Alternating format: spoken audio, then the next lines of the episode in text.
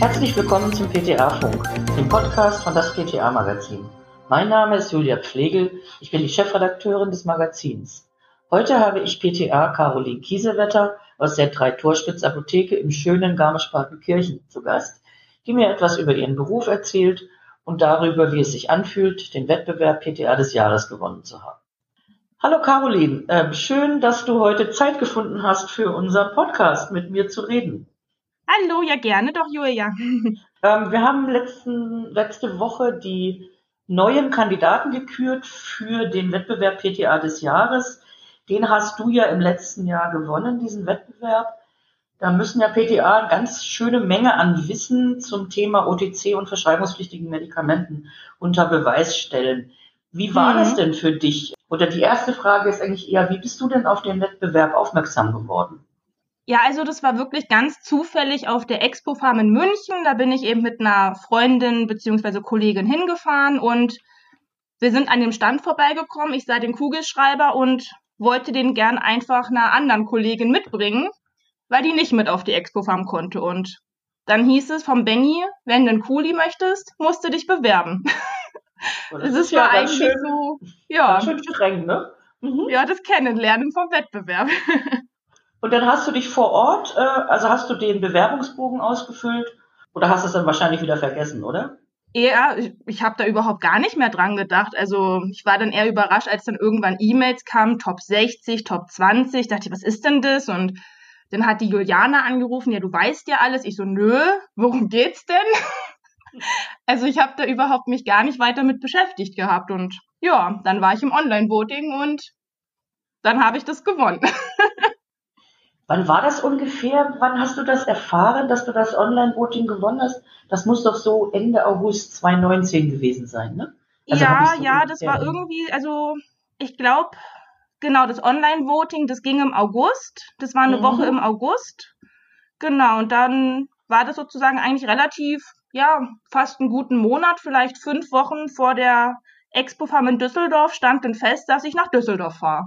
Und dann bist du nach Düsseldorf gefahren und hast dich dann den, ja, hast den Wettbewerb gestellt und dann bist du ja Siegerin geworden. Ja, hab das mal so auf mich zukommen lassen, was da so auf mich wartet. okay, und der Moment, ich kann mich gut dran erinnern, ähm, weil ich ja selber in der Jury sitze, ja. der Moment, in dem du erfahren hast, dass du die Siegerin bist. Was ging da in dir vor? Magst du das ein bisschen erzählen? Also habe eigentlich nie damit wirklich gerechnet oder manche waren ja dann wirklich, die haben sich ja schon mehrmals beworben und die haben sich bemüht und ich dachte mir einfach, fährst du hin, schaust es dir an, ist eine Bereicherung und schadet ja nicht, machst einfach mit und irgendwann hat sich aber schon der Ehrgeiz so geweckt, man dachte, ja komm jetzt, jetzt aber, jetzt möchtest du es irgendwie doch.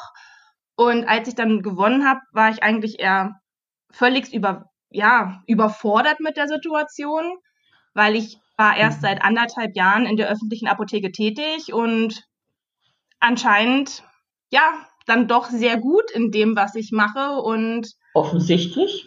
Ja, also ich habe es im ersten Moment gar nicht wirklich realisiert, dass das jetzt, mhm. dass ich das jetzt gewonnen habe. Also ich war eher wirklich einfach überfordert. So ja, alle Emotionen ja auf einmal waren da und mhm. ja. ist also ist ja in dem Moment okay. auch, Entschuldigung, in dem Moment eher eine Ausnahmesituation. Ne? Man gewinnt einen Wettbewerb, für den man sich beworben hat und man hat nie damit gerechnet. Das kann ich mir vorstellen. Da geht es, glaube ich, ganz schön drunter und drüber in einem. Ne? Ja, weil man konnte sich ja auch nicht wirklich vorbereiten. Also ich bin ja auch schon ein Mensch, ich bereite mich gern auf Sachen vor. Und da war das ja, okay, man fährt jetzt hin und du weißt gar nicht, was kommt.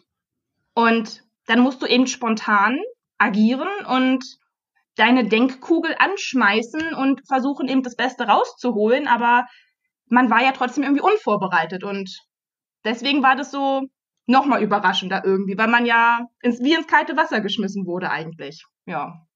Gut, aus dem kalten Wasser bist du ja äußerst erfolgreich aufgetaucht.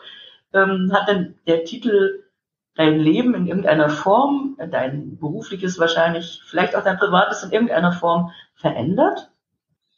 Na, also das kann ich eigentlich nicht so sagen. Also es ist natürlich schon so, dass dann ähm, lokal dann ja auch die, äh, die Zeitungen dann was äh, veröffentlicht haben und die Stammkunden haben sich dann alle total gefreut und haben sich haben so auch mitgefiebert und es ist jetzt eben, also der Kontakt zu euch ist eben entstanden oder die Firma Hartmann hat dann eben auch schon mal ein Interview mit einem geführt. Also das sind natürlich alles Sachen, die wären ohne diesen Gewinn, hätten die ja so nie stattgefunden, aber Jetzt sonst in meinem Alltag bin ich immer noch die Caro wie davor. Also da ist eigentlich immer noch alles beim Alten, ja. du bist immer noch in der Apotheke in genau. Garmisch. Jetzt ist mir gerade, Entschuldigung, mir ist gerade der Name entfallen der Apotheke, in der die drei Torspitz-Apotheke. Ach, die drei Tor, Entschuldigung, die drei genau. Torspitz-Apotheke. Genau. Du hast mir ja im Vorgespräch erzählt, ähm, das war nicht dein ursprünglicher Plan, PTA zu werden. Mhm. Du bist es doch geworden. Wie bist du denn da hingekommen? Ja, also eigentlich war ab der neunten Klasse Schülerpraktikum in der Apotheke der Plan, jo, Pharmazie finde ich gut, weil ich mochte schon immer die Naturwissenschaften. Also ich war ja auch Berlin, Brandenburg auf den Schulen und dann hatte ich da eben Biochemie-Leistungskurs und hat mir eben immer viel Freude bereitet und Naturwissenschaften fand ich schon immer grandios und irgendwie war die Pharmazie für mich eben so dieses Bindeglied von allen Naturwissenschaften eben ein bisschen Bio, ein bisschen Chemie, alles verknüpft sich miteinander. Dann kommen ja auch so die medizinischen Aspekte dazu. Anatomie hat man gelernt. Also eigentlich so allumfassend alles, was ich immer spannend und interessant fand, in der Pharmazie vereint. Ja, so ein breites ja. Studium, ne? Also mit viel. Eben, und das war aber für mich das, was mich eigentlich gereizt hat, weil ich konnte mich mhm. auch nicht entscheiden, sonst mache ich jetzt dann nur Bio oder doch Medizin und Pharmazie war einfach für mich die Verknüpfung von allem.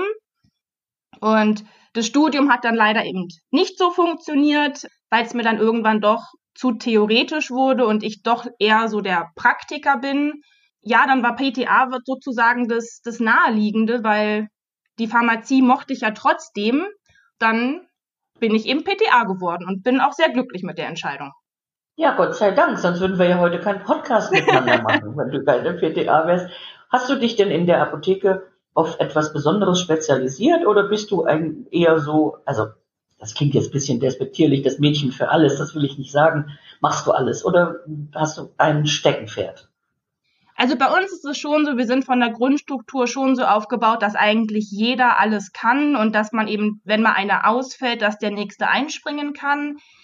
Aber ich habe trotzdem auch Bereiche, die eben meine Bereiche sind. Das sind vor allem die Kompressionsstrümpfe. Da bin ich eben die Einzige bei uns in der Apotheke, die die anmisst. Das macht mir auch wirklich unfassbar viel Spaß und Freude, dass ich da so mein Gebiet habe und dass ich die, äh, also die Kunden, die Patienten, die dann eben kommen, da schon eben so im Vier-Augen-Gespräch beraten kann und man sich ein bisschen unterhält und versucht, dass es dem Menschen eben wieder gut geht. Und ich bin auch zuständig so für das Ganze bei uns mit der Cannabis-Bestellung oder wenn es da eben Informationen für die Patienten geht BTM-Dokumentation, also das ist auch mein Bereich und Rezeptur bin ich eben auch, ähm, weil es mich auch viel interessiert und ich da auch gern äh, Webinare oder auch Seminare von Celo und Fagron äh, besuche, bin ich da eben auch gut mit drin und ja, mit der Technik kann ich auch ganz gut.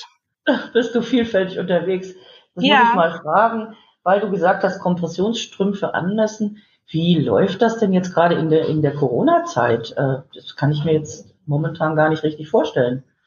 Ja, also wir hatten es in der ganz akuten Zeit im April, wo wir auch in Schichten gearbeitet haben. Ähm, da wäre auch gar keine Zeit gewesen, Strümpfe anzumessen. Aber seit Mai, wo wir eigentlich auch wieder im Normalbetrieb arbeiten, jetzt von unserer Personenanzahl, habe ich für mich eigentlich entschieden, auch in Absprache mit dem Chef, dass ich Strümpfe anmesse, weil die Personen, die zu uns in die Apotheke kommen, die haben ja Beschwerden und die müssen ja gelindert werden, sei es jetzt Schwangere oder sei es Leute, die eine anstehende Venen-OP haben. Und für mich ist es absolut vereinbar, dass ich denen die Strümpfe anmesse.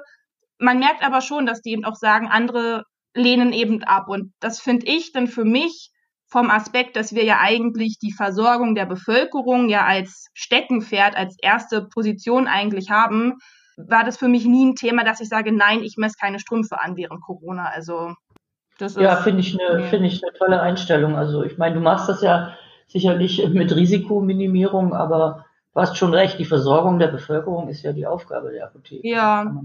Mit Handschuhen mhm. und Mundschutz und mhm, desinfiziert ja. wurde eh schon immer alles. Da denke ich mir, Corona hin oder her, die Strümpfe müssen her, also messe ich an. Und die Patienten freuen sich, sind dankbar und das ist doch dann Gewinn für alle.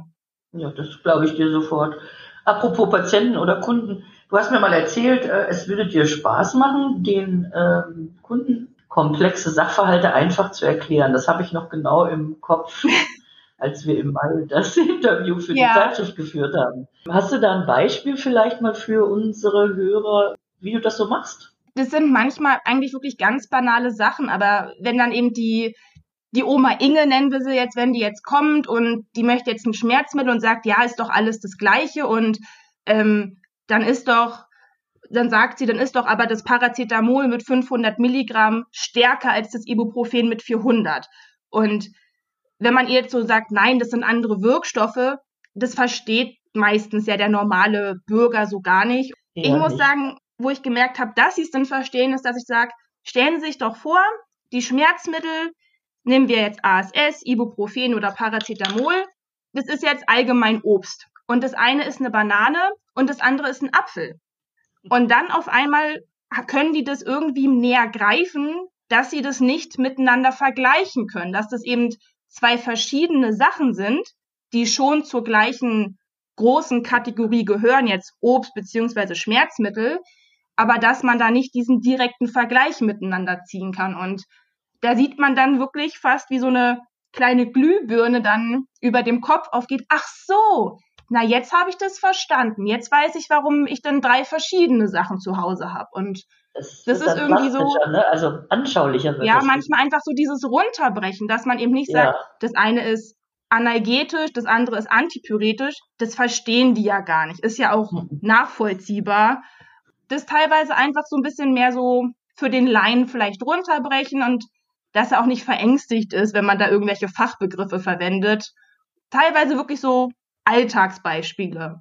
Genau. Was wissen deine Kunden auch zu schätzen? Kommen die vielleicht extra deswegen zu dir und sagen, ähm, erklären Sie mir das doch nochmal mit dem Apfel und der Banane? ja, also manchmal ist es schon so, dass die dann wirklich zu einem kommen und sagen, ja, Sie haben mich letzte Mal ja so toll beraten. Ähm, ich habe mal wieder eine Frage, da wollte ich denn Sie fragen. Oder wenn die anrufen, dass sie sagen, ich möchte Ihnen gern die Frau Kiesewetter sprechen. Das ehrt einen natürlich schon. ist genau das Gleiche, wenn jemand kommt und sagt, nee, ich möchte nur zum Chef. Und dann ist der aber gerade nicht greifbar und dann sagt eben der Herr, okay, wir versuchen's. Und dann gibt er mir die Chance und danach sagt er, ja, das war gut, zu Ihnen komme ich wieder. Ja, ich und gehe jetzt nicht mehr zum Chef, ich gehe nur noch schön. zu Ihnen. ja, das glaube ich. Das ja. ist ja eine Bestätigung für das, was du den ganzen Tag machst. Ne? Eben, ja, genau. Und das braucht der Mensch ja Bestätigung. Ne? Ja, eben so Lob und Anerkennung, das sind schon schöne Sachen. Also. Jetzt habe ich noch eine letzte Frage an dich und dann sind wir auch schon leider schon fertig. Was war denn für ja. dich letzte Woche oder in der letzten Zeit, sag ich mal, der, der größte Aufreger? Worüber hast du dich am meisten gefreut oder geärgert? Fällt dir da spontan was ein? Oh, also jetzt so gefreut und so geärgert. In Erinnerung geblieben ist, was Besonderes der letzten Wochen.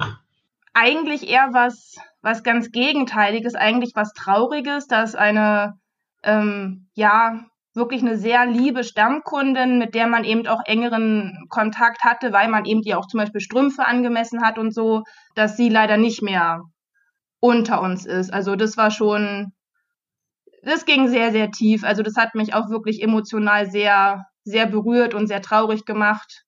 Ja, naja, dass man jetzt eben nicht mehr den Moment hat, ja. dass die Dame mhm. zu uns kommt. Ja, ja, das ist ein trauriger Aspekt, aber es gehört ja natürlich auch dazu. Ne? Caroline, genau. ich danke dir für das schöne Gespräch, was wir hatten.